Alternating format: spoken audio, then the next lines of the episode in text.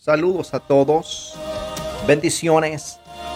Sean todos muy bienvenidos a este tu podcast, Transformando Generaciones.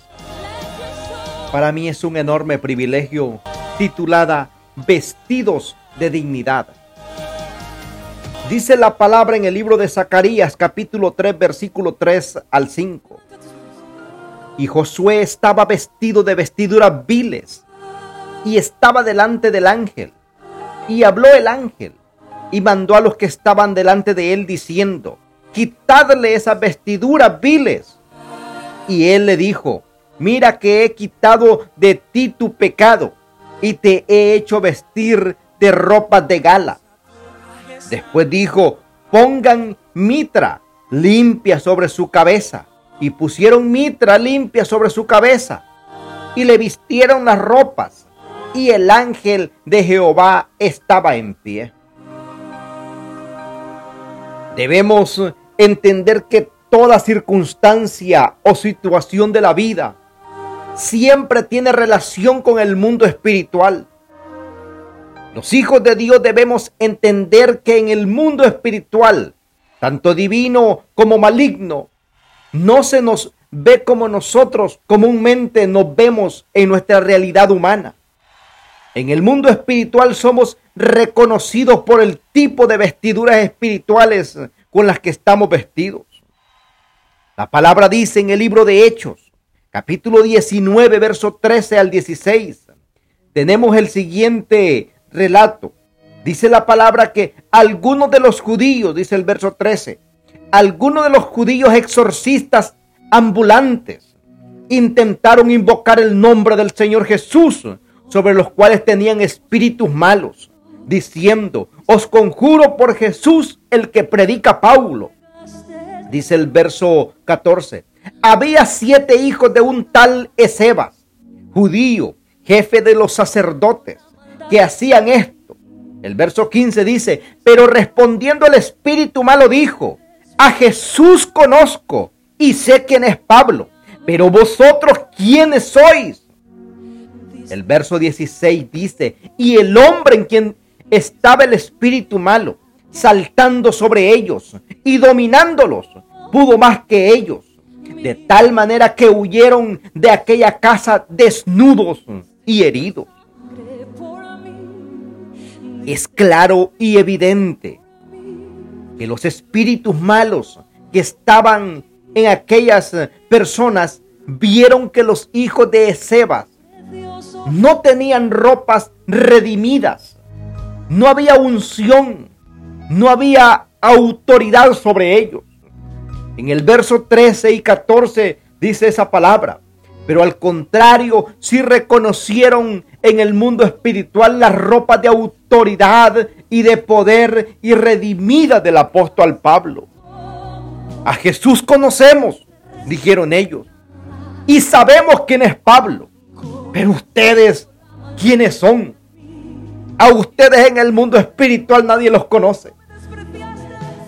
El, el mundo espiritual, el mundo divino y maligno, reconoce que tú tienes vestiduras de hijo bendito de Dios, cubierto con su sangre poderosa. Debemos conservar las evidencias de esas vestiduras y de poder y de honra.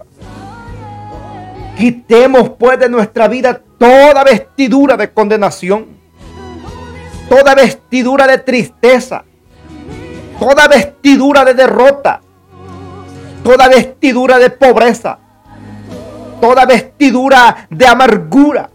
Quitemos de nosotros toda vestidura de abandono. Quitemos de nosotros toda vestidura de ruina.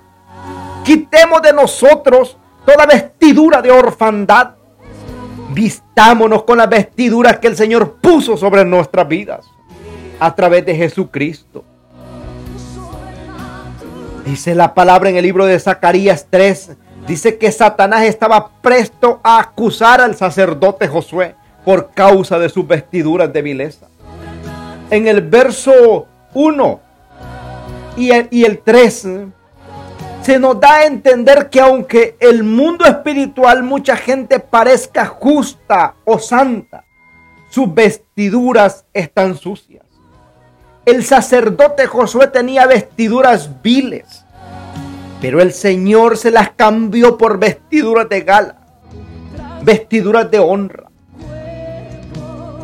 El diablo quiere que te veas con vestiduras de acusación. Pero el Señor, tengo noticias para ti.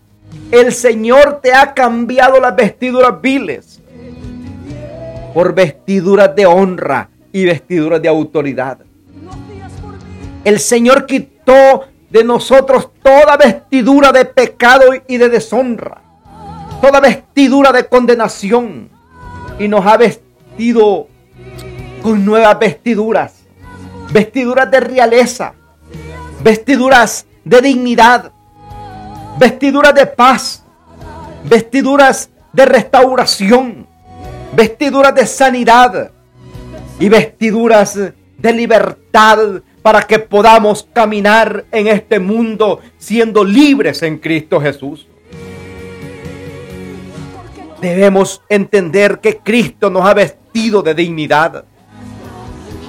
Si, si tú ya aceptaste, si tú ya le abriste el corazón a Él, déjame decirte que por muchas mentiras de Satanás que vengan a tu mente, tus vestiduras son de realeza. Tus vestiduras son de poder. Tus vestiduras son de autoridad. Avanza, levanta tus brazos y ríndete a Él siempre, dándole la gloria y la honra a Él, obedeciéndole en compromiso con la oración, en compromiso con la palabra, en compromiso con su obra, avanzando, porque sabiendo que el trabajo en el Señor no es en vano. Hay recompensa para aquellos que le sirven. Hay autoridad. Hay poder. Y hay honra. Declara conmigo, gracias Dios, porque estoy vestido con vestiduras de honra y de dignidad.